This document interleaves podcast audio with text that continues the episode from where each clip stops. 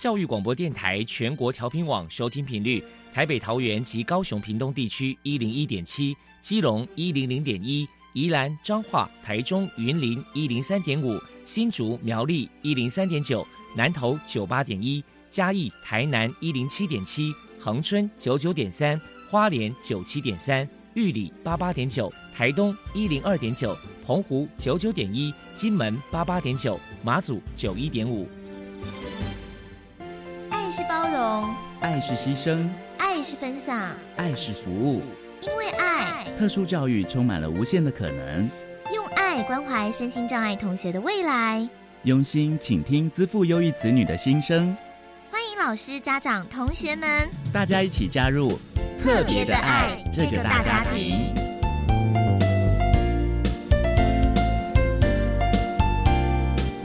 本节目由教育部学生事务及特殊教育司指导，国立教育广播电台监制，欢迎收听。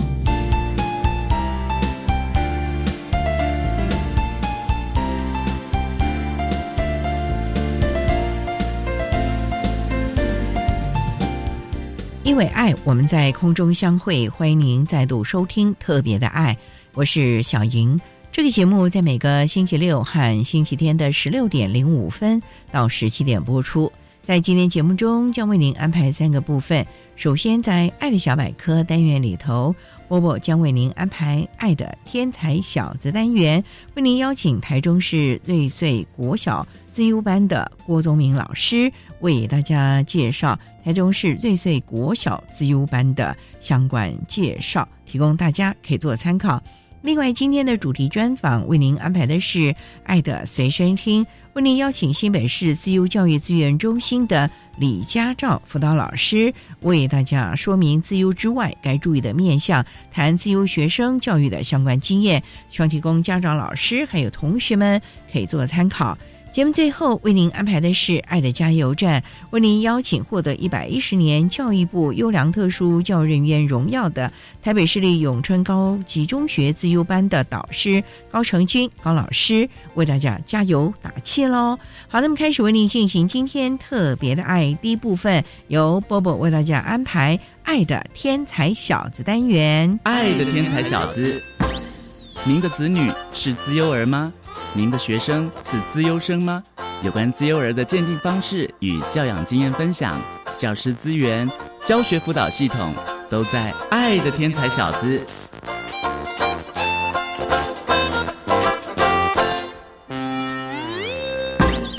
Hello，大家好，我是 Bobo，欢迎收听《爱的天才小子》。今天来跟大家介绍的是台中市瑞穗国小资优资源班。我们特别请到了资优班的导师郭忠明先生来跟大家介绍一下资优资源班的特色。首先，我们先请郭老师来谈一谈，目前呢资优资源班有多少位学生，还有近期有哪一些优异的表现呢？我们学校啊，资优班是从三年级开始到六年级，那目前总共有四十七位学生，那男生大概是三。十三位女生的部分大概是十四位，那目前的话，我们现在就是三四五六各有四个班的编制，在这几年的优异的表现的部分，那我现在就是以二零二一年了。那我们有一位六年级的学生在一百一十年的全国语文竞赛决赛的国语字音字形中拿到特优，特优就是以前的一到六名，现在他是不排名，他就只有都是特优。然后我们也有一位是六年级的学生，在全国科展数学类有拿到佳作，那也有学生在台中市的语文竞赛复赛国语言说中也是拿到了特优。那今年我们也有学生参加世界青少年创客发明展台湾区的选拔，啊，我们这边有得到了一银三铜，这是我们近年来的比较优异的表现。自优生学校提供了哪些优质的教学环境？另外，在教学课程上有哪些特色？我们请郭老师来介绍说明。自由班呢有八位老师，那我们就是每一个老师都有一间独立的教室。那我们的教室里面都有配备电脑，大概一间教室会有四台以上的电脑。那这电脑的部分呢，就是可以提供给学生啊，他可以随时的上网查资料，以及如果要打一些报告的时候，他们都可以。随时的使用。而且我们的自由班，我们的特色是我们自由班的楼层旁边有一个空中花园。那这个空中花园里面呢，有一些土地，哦，可以种东西。那我们学校因为有在发展石农，所以我们也有年级有在做石农教育的部分。然后我们自由班的正下方啊，有一间我们学校去申请的至高积木教室。那学生如果想要做一些探索啊，或者说想要做一些科学类的东西、玩具啊，都可以。随时的下去利用这个东西进行一些研究啊，以及进行一些这工具的利用。那我们的课程上面呢，因为我们国小阶段的自由班招收的是一般智能优异，也就是说他是 IQ 比较高的学生。那我们的课程啊，我们是希望说是以普通班的课程作为奠基，那这就我们把它称为基础能力课程。那在这个基础能力课程的基础之下，我们加上。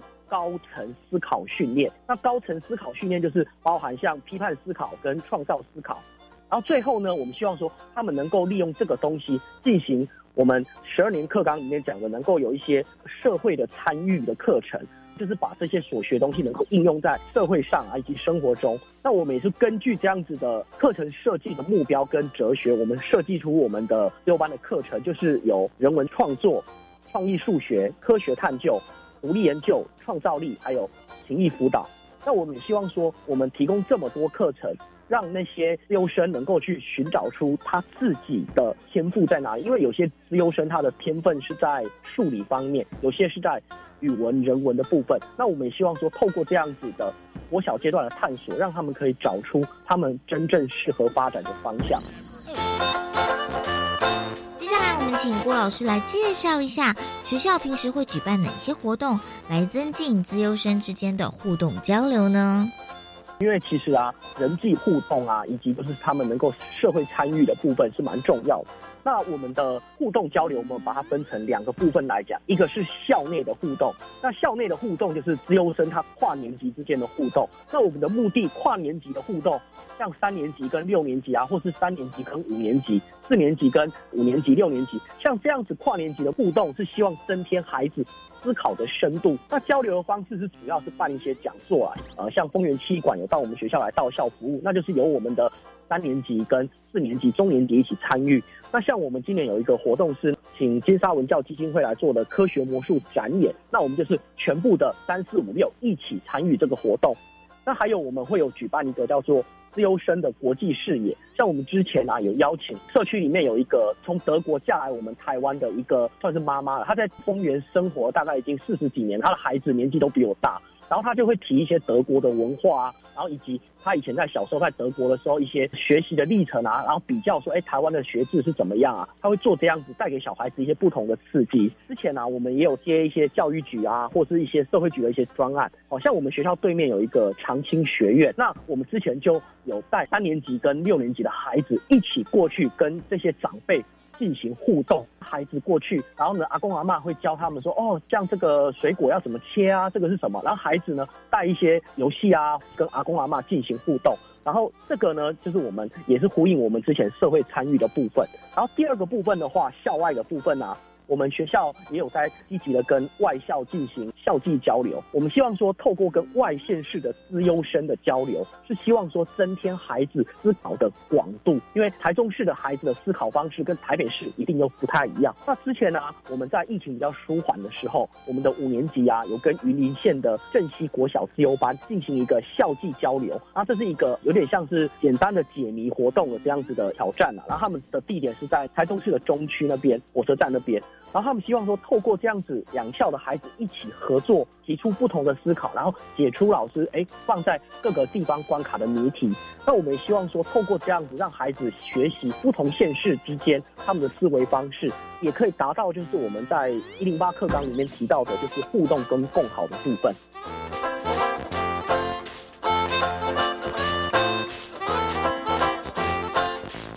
请您谈一谈台中市瑞穗国小自优资源班在未来有哪一些计划？我把它分成三个来讲。第一个是近期目标。那近期目标的话，就是我们现在有发现，就是说，其实各县市现在最大的问题就是说，他们的孩子到底要选择是来念自优班，还是留在原校念自优方案？那我们在自由鉴定的时候啊，我们都有在跟家长就是比较出这两种之间的优势跟弱势啦，然后让他们可以自由去选择适合他们的。那近期的话，我们今年都会做，就是说希望在鉴定之前，我们可以办一个就是资优的体验课程，就是分为中年级跟高年级。然后让我们自己学校的资优班老师亲自来上课，让想要来填资优班的孩子，他有机会进来看看，说，哎，这样子的资优教育到底是不是符合他心目中的，以及他这样子的上课模式，他能不能接受？那终极目标的话，就是其实我们学校有在推国际教育了，我们现在也是在想说。除了我们每一年有在做的国际视野讲座，就是一个讲座的部分，我们也是希望说，国际教育除了语言之外，我们有没有什么方法把国际啊社会上的一些文化或是一些趋势这种东西，把它纳入我们的课程部分？第三个部分，长期目标就是因为我们教育的部分，我觉得都是与时俱进的啦。那我们现在的自由教育的目标是希望说，学生是能够有探索、研究跟问题解决。可能在十年、二十年后的课程目标，不见得是这个是最适合的，所以我们也是在观看，就是现今的一些社会趋势，然后希望说先把教育目标先定清楚，然后慢慢的去调整我们学习的科目啊，或是说教学方式，这是我们学校未来的计划。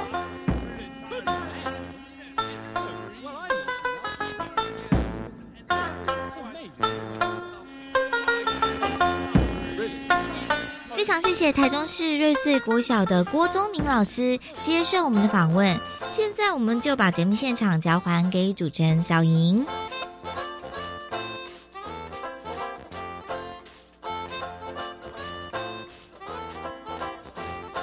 谢谢台中市瑞穗国小自优班的郭宗明老师以及 Bobo 为大家介绍了瑞穗国小自优班的相关资讯，希望提供家长老师可以做个参考喽。您现在所收听的节目是国立教育广播电台特别的爱，这个节目在每个星期六和星期天的十六点零五分到十七点播出。接下来为您进行今天的主题专访，今天的主题专访为您安排的是。爱的随身听，为您邀请新北市资优教育资源中心的李家照辅导老师，为大家说明资优之外该注意的面向，谈资优学生教育的相关经验，希望提供家长老师可以做参考喽。好，那么开始为您进行今天特别的爱的主题专访，爱的随身听。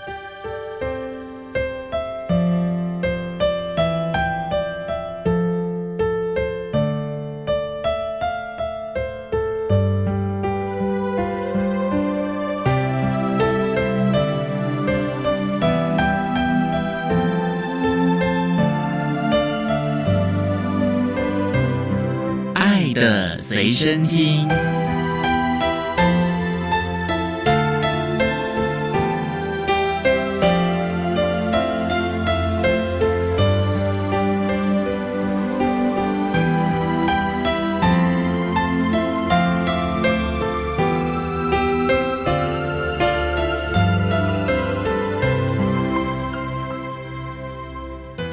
要邀请新北市资优教育资源中心的老师李家照李老师，老师您好，您好。今天啊，特别邀请老师为大家分享资优之外该注意的面向，谈资优学生教育的经验。那首先啊，李老师可不可以先为大家介绍我们新北市资优教育资源中心？它是完全针对资优教育吗？是的，新北市的资优教育资源中心的地点是设在新北市中和区的秀山国小里面，所以它是只管国小资优咯。我们整个中心的服务业务就是全市的资优教育业务，所以包括国小、国中、高中提早入学、艺术才能资优鉴定，资优都在这个。资源中心要提供哦，是，而且我们还有一类是其他特殊才能资讯类的资优鉴定。先前新闻有在报，就是我们新北市想要培育下一代的比尔盖茨，我们服务全市的自由教育的学生。哇，那你们的辅导老师很多元哦。对，很多元，但是我们人手其实没有很多，大概就是六位老师要处理全市的业务。六位老师，新北市全部的都在你们这。对，它不是在可能板桥啦、新店啦、中和。那我请问了，像万里啦、石门啦、山上的深坑啊，也都属于你们的服务范围了？对，没错，应该是说，只要新北市不管是哪里比如说刚刚您提到的三支啊、金山万里，只要出现自由学生，都是我们要服务的对象。所以我们有巡回辅导老师中心派出去，会到山上去服务。像我举个例子，我们国小阶段有一个老师啊，学生在三峡的有木国小。山上，对他两周就要骑摩托车到三峡的有木国小帮他上课。新北市服务员太辽阔了，所以真的没有有山上有海边呢。对，而且很多都是属于产业道路，那些老师真的很辛苦了。对，我们这个中心成立多久啦？其实我们这中心最早是挂在特殊教育资源中心下面，这几年我们才把它独立出来，变成资优教育资源中心，因为也在国教署跟教育局经费的益助上才。独立出来，应该是说我们一直以来都有这个中心，但是新北市自由教育资源中心可能是这几年才会有这样的名称，前几年都没过，对，比较少听见啊，因为我们都挂在特教中心里面了。特教中心有生障组、有资优组，各种的组别啊。那您刚才提到了，所有的资优都是属于我们这个资优教育资源中心提供的了，所以我们有巡抚老师了。那巡抚老师是？怎么样聘请呢？是各校，例如说，可能深坑地区的，就请深坑地区哪位是资优教师，请他巡抚他附近的平林啊，什么这些的呢？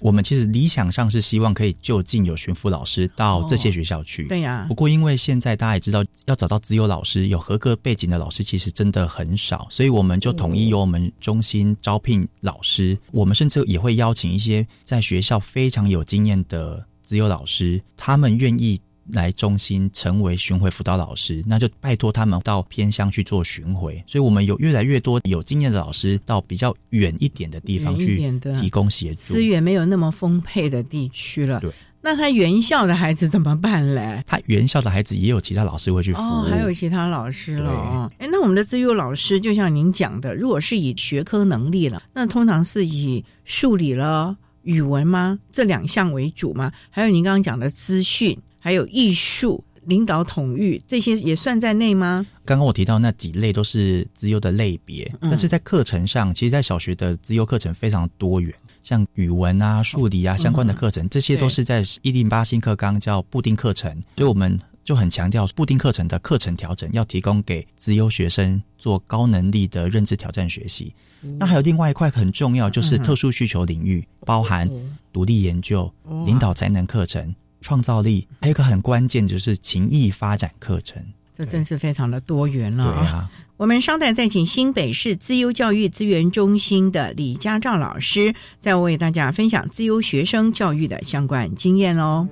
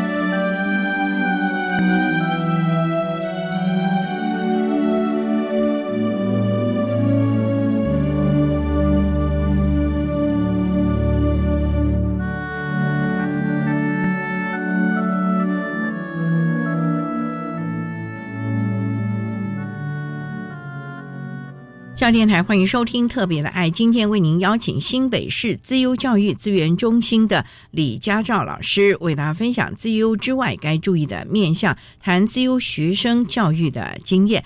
刚才啊，李老师为他简单的介绍了我们新北市自由教育资源中心的概况。那请教李老师，从事教育工作大概多久了？将近已经十年了。十年了，你当初就是主修自优教育的吗？对，因为我们的养成就是身心障碍教育跟自由教育两边都有。那我有普通教育老师的资格，所以你是斜杠。对你有三种教师证照吗？对对对，没错。这些都要去考试的。学分修够了，可以用加科登记的方式就可以取得教师证。当初怎么会想要来从事教育工作的嘞？这个问题真的是大灾问吗？对，其实我小时候从小就很想当老师，但中间有一度。随波逐流，成为其他的职业，曾经有一度这样幻想过，但不知道为什么，最后最后还是回到当老师这件事情是家族对你的期望吗？也没有，我就自己选择选择，就变成是老师。自己有时候回顾起来，都觉得这条路真的蛮有趣的。因为我高中的时候可能想说，大家都念文组，应该去当律师啊，去从商啊，反而是我的同学们都往那条路去，我自己变成。特教老师当时怎么会想要选特教嘞？我觉得这个经验很有趣，就是因为我国中的时候曾经去声音障碍机构服务过。其实我当时在选填志愿的时候，我一直有小时候曾经去当志工的这个经验。它好像有一种召唤，会让我知道说，哎，我好像对这件事情是熟悉的。而且我看到特殊教育这四个字的时候，我其实不陌生。我大概知道未来我有可能要服务成人的身心障碍者。当时还对资优没有什么概念哦，当时是因为身心障碍的原因，我才选填特殊教育。那你怎么去念身障组，而是后来以资优为主了？身障那边相关的课程也都很喜欢，但是修完了，对，都修完了。但是我看见资优教育的学生，反而是跟他们的互动上，跟他们教学上，有很多的机会可以带着他们去思考问题、发现问题。更重要的事情是我很喜欢跟学生一起学习。直到现在，只要学生有任何的问题，其实老师不是万能，不是什么都会，但是我就努力的让自己有机会跟学生一起学，一起去探索。大家都好担心，当资优生的老师是不是自己也要曾经是资优生啊？老师这个问题，我每次都会问那个老师耶。那你的答案是？这个问题也很多人问过我，包括家长也喜欢问。家长会说：“老师，你小时候一定资优生，所以你长大成叫资优生。”我跟他说：“恰恰好相反。”我小时候完全没有受过自由教育的训练，但是我是接受自由教育的师培之后，慢慢的跟孩子一起学习。我个概念，我常跟家长、老师们分享，我说，其实你跟着自由生学习，你会慢慢越来越自由，因为你会。努力的想要跟上他们的脚步，对，跟想法，你会慢慢的越来越走，你会慢慢的越来越像自由生的思考方式，思考的倾向。自由生有些什么样的思考的方式呢？那跟我们一般人不一样吗？稍待啊，再请新北市自由教育资源中心的李家照老师，再为大家分享自由学生教育的相关经验喽。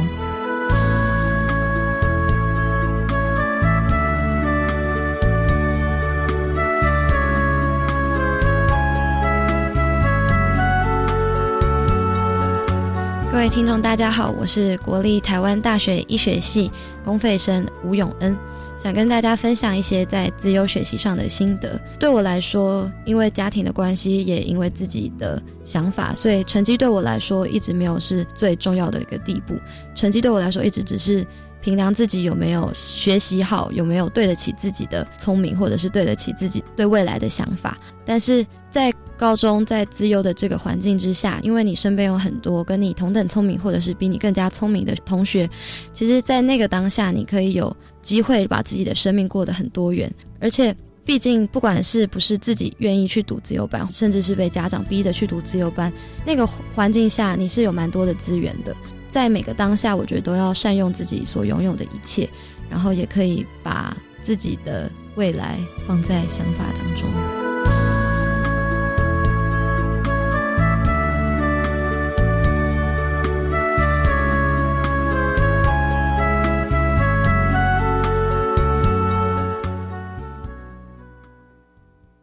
Happy birthday to you,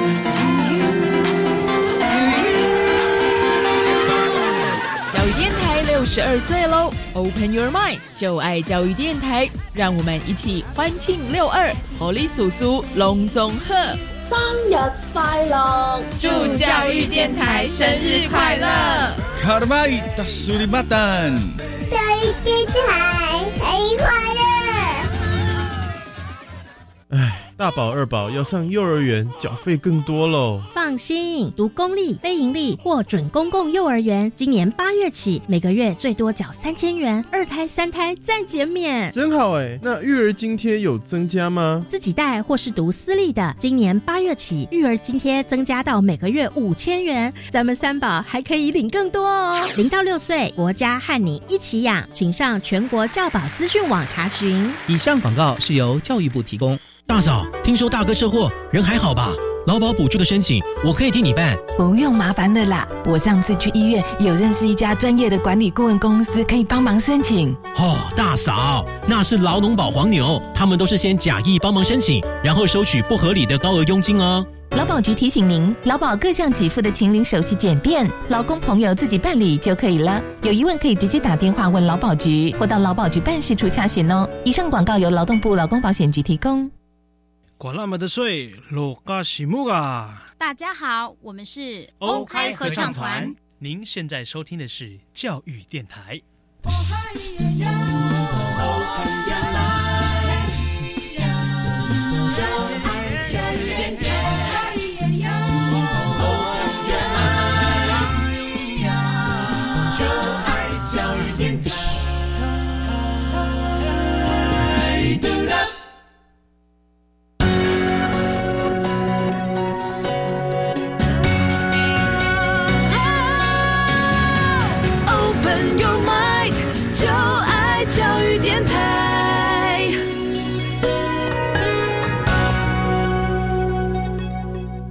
教电台欢迎收听《特别的爱》这个节目，是在每个星期六和星期天的十六点零五分到十七点播出。今天为您邀请新北市资优教育资源中心的李家照老师，为大家分享资优之外该注意的面向，谈资优学生教育的经验。那刚才啊，李老师特别提到了我们资优孩子的思考思维。是不一样，资优班的老师不一定你过去一定是资优生，可是只要你愿意跟孩子一起互动，愿意跟孩子一起成长，久了你就有资优生的思维。那我就很好奇，资优生。到底这个脑袋里想什么东西啊？老师这么多年的经验，虽然你是国小，可是我觉得国小才真的是天马行空，因为他就是还小，没有太多社会历练，或者是我们在讲的人情冷暖这些的问题哦。没错，我自己观察到的小学的资优生啊，其实他们的思考都非常的有趣，常常都会想一些他们自己小时候的一些想象的空间，甚至说他们会想说，我可不可以想一想我自己生活在某一个情境，他就在那个情境里面自己幻想，然后生活。我曾经遇到过这样的学生，甚至有孩子是非常早熟的，他可能才小学六年级，但他的思考方式可能都跟大人啊没有什么两样，他会关注到社会的议题。关注到人跟人之间的交往互动，他会关注到人跟人之间的连结这件事情。那个孩子现在高三了，所以我一直都在关注这个孩子的发展。我觉得他从小就是一个高认知的孩子，也伴随着高强度的敏感性，那种敏感性会非常非常强。我说问他说：“你看这件事情你有什么想法？”他就会说：“我觉得他们好无聊。”或是他们为什么要这样？他常常会这样跟我说：“有一些同学怎么会这样子？”我就说：“你不要这样想。”我说：“那就是你的同学。”可能别的同学会觉得你怎么跟我们不一样？我们每一个人本来就是不一样的。所以老师啊，这些自由孩子是不是就及早远离了童真的那个时代？就是因为想的太多了，就少了那些孩子打打闹闹那个日子，因为他太多时间都在思考了呢。像我刚刚提到说，有的孩子他那种想象其实也非常童真，他可能带着他过去的一些想象，他还解决很多的问题。有这一类的孩子，那有一类是我刚刚提到，就是很早很早他就对很多事情都非常的敏感。跟早熟这一类也有，可是刚刚您提到说那种思考会不会让他很快就失去童真？我倒觉得也不一定，因为他自己在自己的小空间里面去研究他所想研究的东西。我想他也保持着某一种好奇心，在处理他想处理的问题。所以老师，这些自由孩子哦，是不是很早就会发现他跟一般孩子思考逻辑、做事的方法，甚至于？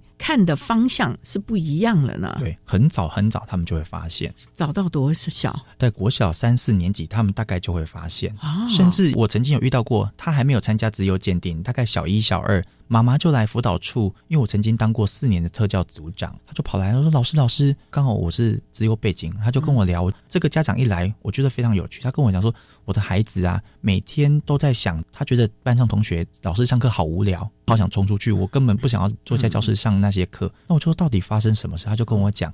孩子很早就关注到老师这样的教学是他不喜欢的，比如小学阶段的数学很简单嘛，嗯就是在这些加减法，他早就会了他早就可以阅读到三四年级的内容了。因为自幼生的阅读速度非常的快，他们自己会找寻很多的答案。他们是先天还是后天培养？因为我们知道有很多的自由鉴定啊，他去补习考试啊，用很多的答题策略。我觉得这个先天和后天应该不一样吧？我觉得这个问题问的非常非常的好哦，因为。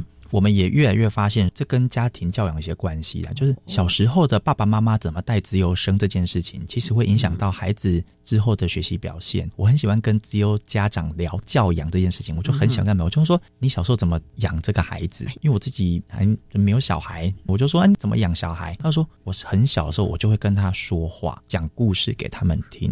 那我说讲故事这件事情你怎么讲？他说我就带着他们看书啊，然后就讲故事啊，然后他们接触很多的文字，然后他让他们聆听啊。我说这件事情真的有帮助吗？他说我自己现在想想有，可是我问了好几个家长，发现教养学生的那种方程式啊，就是或许这件事情是早期的培育，跟身心障碍那边早期疗愈是有一些概念相似，就是我早期培育孩子，其实会帮助学生的学习会更好。而且他们在带孩子情绪上的培养啊，不是那种高压式的，他会比较是聆听孩子的需求，带着孩子去思考问题。我觉得这是很多爸爸妈妈会告诉我的一些想法。那老师，那这样就有点不太公平了。您讲的这些可能都是社经地位比较高了。那如果有一些的家长每天呢忙着工作，早出晚归，搞不好还隔代教养啊，那这个孩子就算是天赋聪颖，那没有后天环境陪着他，每天跟着阿公阿妈下田呐、啊，这个孩子未来前途，我们觉得好可惜耶。对。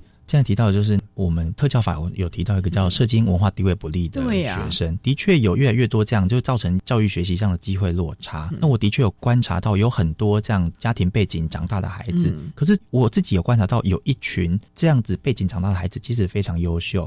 为什么这样子？因为我自己也跟文献做一些对话，我们发现现在的自由教育已经朝向。不是早期那种 IQ，现在朝向的是才能发展，就 talent development 角度去思考，就我们要发展孩子的才能。那才能发展一个概念非常重要，叫心理社会技能。简单来讲，它就是 mental skill 跟 social skill，就是心理能力跟社交能力的重要性。我自己发现很多家境清寒背景长大的优秀孩子，他们的心理社会技能都非常非常的强大。比如说抗压力很高，忍受模糊，因为他们在家庭很困乏的环境中长大，反而更有复原力、更有韧力去面对很多人的问题。但是我觉得关键是，如果这一类的孩子长大，他们遇到好老师这件事情就非常非常的重要。所以好老师好重要，老师好重要，尤其在启蒙教育、幼儿园或者是国小阶段。所以老师真的啊，不要轻忽您的职责了，尽量的在能力范围之内，提供我们孩子各项学习的机会，还有资源了啊！我们稍待啊，再请新北市自由教育资源中心的李家照老师，再为大家分享自由学生教育的经验。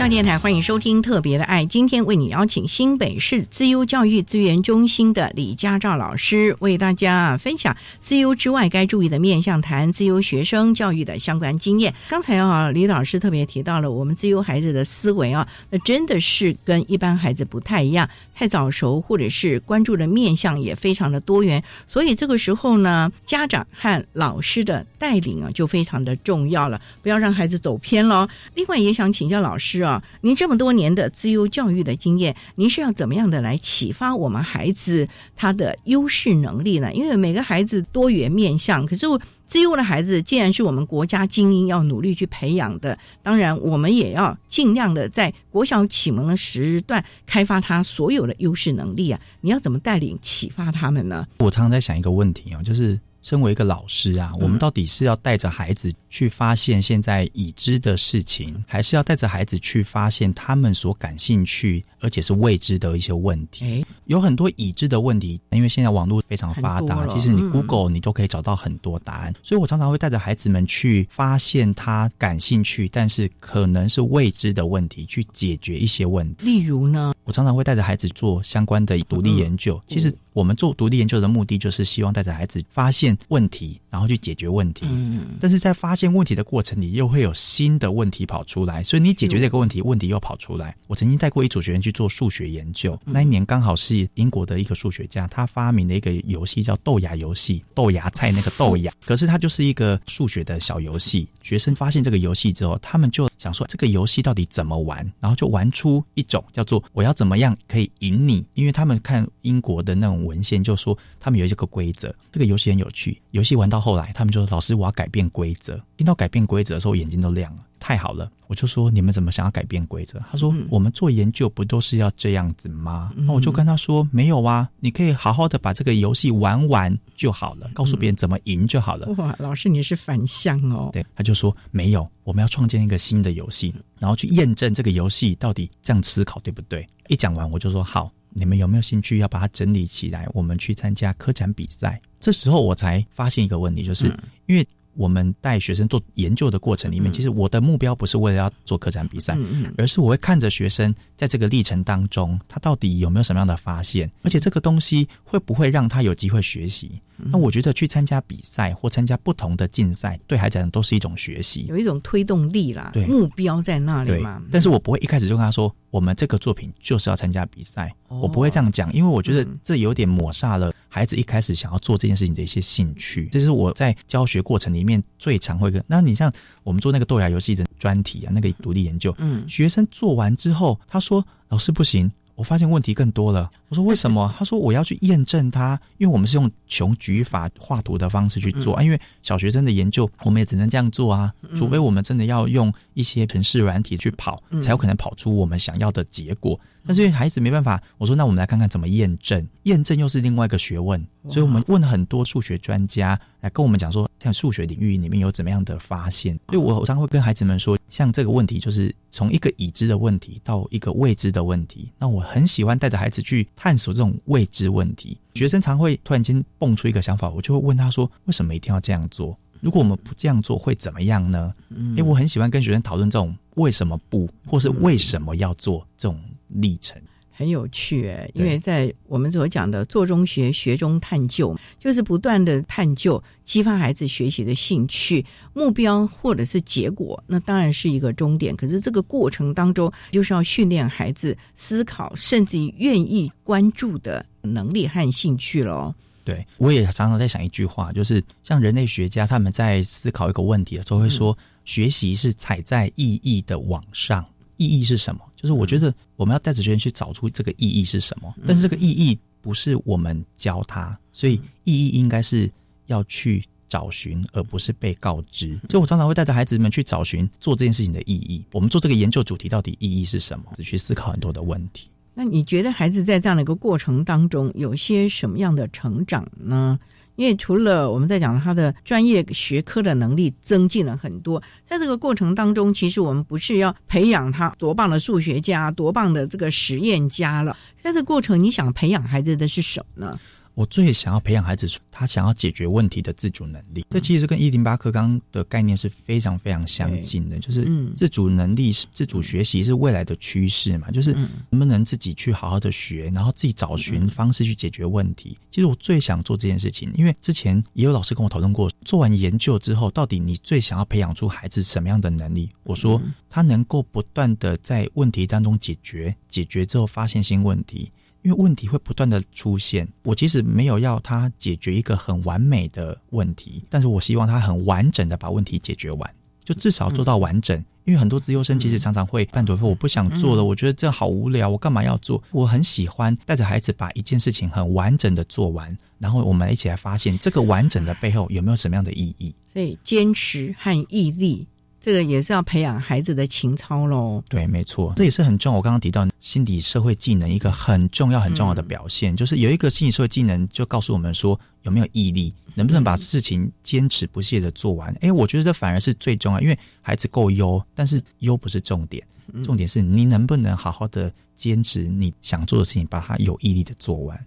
在过往很多的经验，就看到有很多人很有能力，可是呢，可能观念态度不正确，或者是虎头蛇尾一件事情，或者是他是个很优秀的人，可是往往会觉得。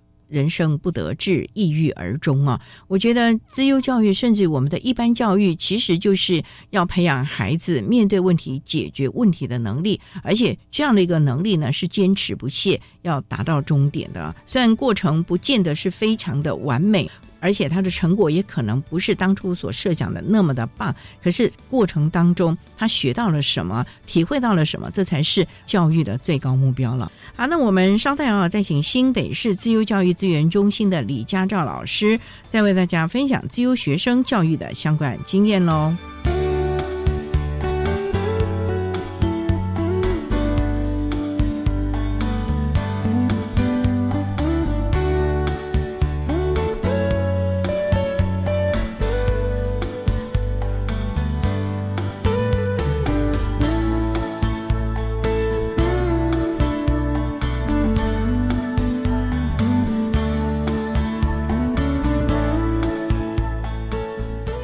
电台欢迎收听特别的爱，今天为你邀请新北市自优教育资源中心的李家照老师，为大家分享自优之外该注意的面向，谈自优学生教育的经验。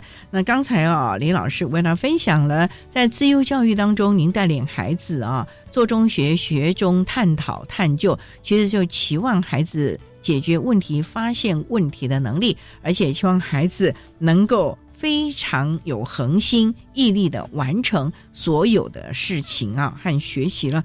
不过呢，我们知道自优的孩子啊，这个“自优”两个字好像又有点原罪的感觉了。他其实心中也并不太想当自优生了。我问过很多的孩子，老师。家长甚至于他的同班同学，有的时候都会以一种异样的要求对待他们，造成他们身心不小的压力。哎，老师，这个部分有一些什么样的呼吁或者是说明呢？这个问题呀，是我们在现场上很常看见的，就是大家都会把资优这个概念当成孩子什么都会，或者是哦，我孩子是资优生之后，好像世界就变不一样了。哎，的确啊，很多家长都会常这样跟我讨论。我的孩子今天拿到资优资格，那他是不是跟以往不同了？我常会跟家长说：“您的孩子资优生，但是别忘了，他还是你的孩子哦。就是他，即便是今天有的资优身份，他永远都是你的小孩。所以你不要忘记，你还是他的爸爸妈妈。他最需要的还是爸爸妈妈的爱、跟关注还有支持。那另外一个点就是给老师，今天学生变成资优生了，成为资优生了。”我相信老师一定在教学上给了很多的协助，因为孩子才有机会展现他的天赋跟才能呢。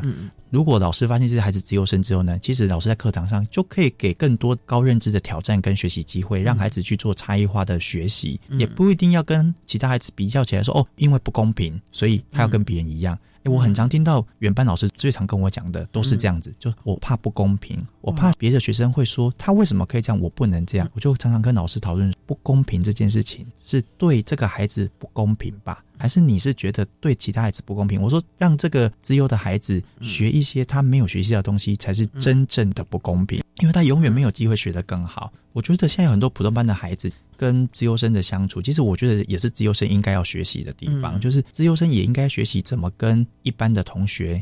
互动跟相处，即便他是自优生，也很有想法，但是他也要试着跟别人合作。所以，我们有时候在自由班里面，如果学生今天来跟我讨论这个话题啊，我第一个都会先问说：那你做了什么？你不喜欢同学，会不会同学根本也不喜欢？是因为你做了什么事情让同学不喜欢？不会带着孩子反求诸己，就是思考自己到底有没有什么地方做的不太好的？这才是重点啊！因为有的时候啊，是我们的孩子。毕竟年龄小，或者是都在保护、呵护，或者是赞美的环境之中，就忘了别人有不足之处了。那除了家长不要太过于差别待遇，我觉得自优生的手足其实呈现的压力也是好大哦。如果这个手足也是自优，那大家就一起了啊。可是如果这个孩子是普普的，他的人生怎么办？永远会在那个人的压力之下、那个人的阴影之下过日子了耶。对。手足的议题又是另外一个资优的大议题，因为的确有很多很多的研究在研究资优学生的手足，比如说资优生的弟弟妹妹、哥哥姐姐不是资优生，家长会把期待都放在资优生身上了头，也有的家长会因为这个是资优生，所以特别要求其他的哥哥姐姐或弟弟妹妹。有一种是特别呵护资优生，有一种是希望他的弟弟妹妹也跟资优生一样优。的这一种有两种不同的典型，我常会跟这样的家长聊，我就跟他说，其实您也不要要求大家都一样，因为你的孩子就是每个都长得不一样啊，每一个孩子都有他很优的地方，只是你没有看见。这个资优生可能是 I Q 表现很好，但是他也有他比较弱的地方，需要被帮忙。所以我觉得也不要想我一定要要求别的孩子跟我这个资优生一样，其实都是您的孩子。我会很常会跟家长聊这个话题。所以资优生自我相处、自我对话。自我认同。是非常重要的，因为我们常看有很多的自由生就觉得一辈子不得志，因为没有人懂他在说什么，在做什么。其实这样的一个情谊教育也是很重要的哦。对，没错，我们现在对于情谊发展的课程是我们一零八新课纲特殊需求领域一个很强调的关键哦。你要情谊这件事情呢，第一关就是情绪嘛，你自己的情绪能不能照顾好？跟别人的相处，然后第二关就是你怎么样跟别人合作。那你的情谊的发展一定会影响到很多很多的学习。所以很多文献告诉我们哦，情谊方面会影响到认知学习，因为认知会影响情谊的发展，但是情谊也会反过来影响孩子的认知学习。所以当我的心没有照顾好，很多自由生大概应该认知学习上也会越来越不好。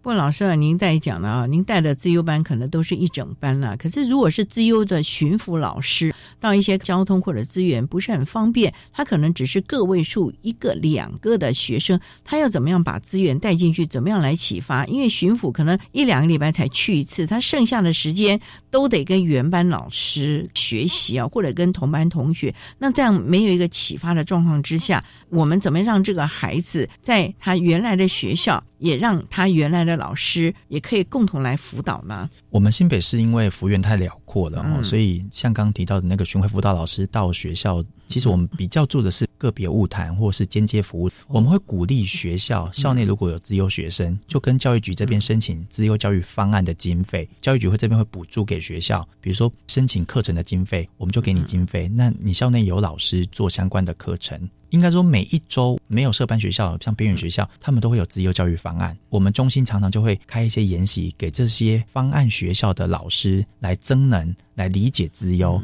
然后我们也会请巡回辅导老师到学校去的时候，定期的关心孩子的心理需求或是课程方面的需求，同时也跟家长晤谈，也跟原班老师做晤谈。所以我们都透过个别辅导计划 IGP 会议做相关议题的讨论。这件事情是我们请巡回辅导老师去学校在做的事情，所以我们也透过这个方式来看看孩子有没有其他的需求，我们可以共同来协助。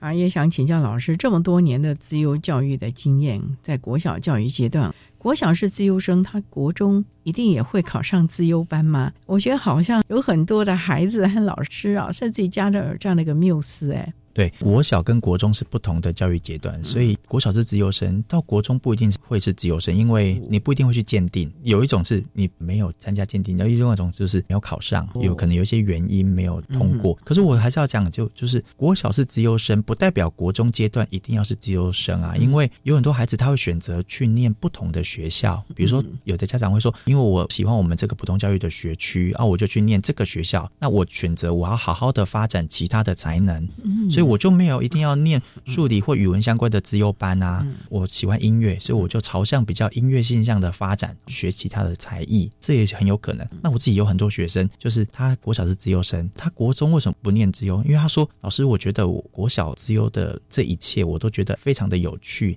我也想要自己在探索。未来如果有有机会，我想去考的时候，我会自己再去参加国中的学术的自由鉴定，因为他自己发现国中学术自由鉴定通过之后的课程可能不是他喜欢的。也有孩子会这样跟我讲啊，也有很多可能会选择私立学校就读啊，或者是到其他学校啊。我觉得这些可能性都是有的啦。最重要的，这些孩子，你本让他觉得他有自己觉知的能力了，自我面对的能力，这才是我们在教育阶段呢，希望能够提供孩子们能力的形塑了啊。所以，自优生不见得一辈子都是自优生，我们重视的是自优生你在。养成之后，学成之后，你能够对社会或者对你的人生有些什么样的注意，这才是我们关心的了啊！好，那今天我们也非常的谢谢新北市资优教育资源中新的李佳照老师，为大家分享自由之外该注意的面向，谈自由学生教育的经验。非常谢谢你，李老师。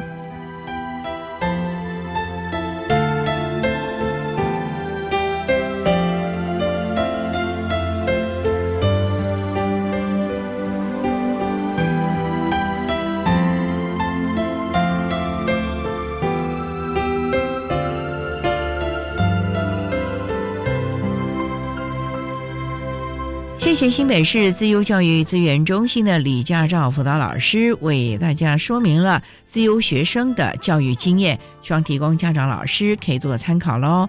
您现在所收听的节目是国立教育广播电台特别的爱节目，最后为您安排的是爱的加油站，为您邀请获得一百一十年教育部优良特殊教育人员荣耀的台北市立永春高级中学自优班的导师高成军高老师。为大家加油打气喽！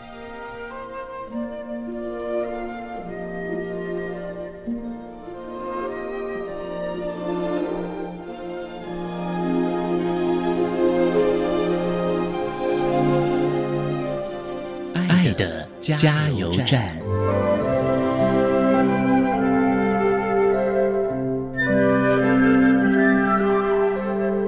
各位听众，大家好，我是一百一十年教育部优良特殊教育人员高成军。我目前任教于台北市立永春高中，针对高中教育阶段自由学生教学以及辅导，尤其是针对教师，我有以下建议。首先，我先讲对教师的建议。第一点呢，我觉得自由教育必须要教师不断的进修，充实自己的专业能力。第二点，应该是我自己的个人经验。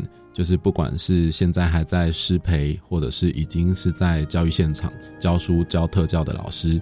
都应该要去取得资赋优异教师的资格。我知道现在有越来越多的大学的师培机构，或者是如同我自己修的是在台师大的特教系修自由教育学分班，其实都是为了要让老师取得自由教育的教师资格，能够去上这样子的学分班，修这样子的课，除了增加自己的专业职能之外，也可以从中认识一些同样是在这样子的领域工作的教育的前辈。第三点呢，是我觉得。自由班的老师有一点很重要，就是我们要提供学生足够多的资源跟机会，培养学生的自信心。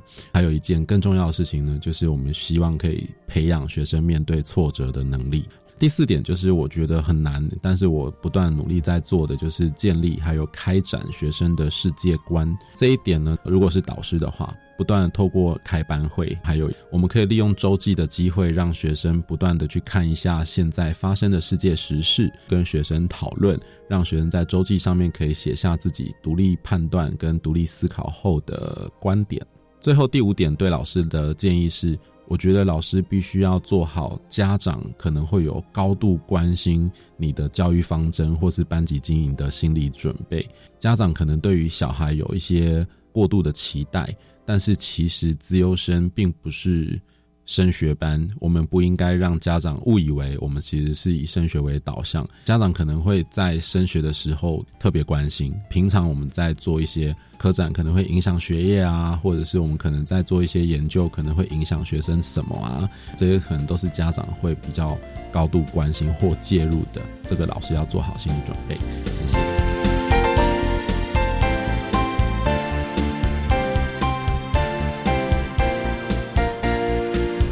节目就为您进行到这儿，感谢您的收听。在明天节目中，为您邀请获得一百一十年教育部优良特殊教育人员荣耀的台北市立永春高级中学自由班的导师高成军高老师。为大家分享优秀能力的形塑，谈高中教育阶段自由学生教学以及辅导的经验，希望提供家长、老师可以做参考。感谢您的收听，也欢迎在明天十六点零五分再度收听特别的爱。我们明天见了，拜拜。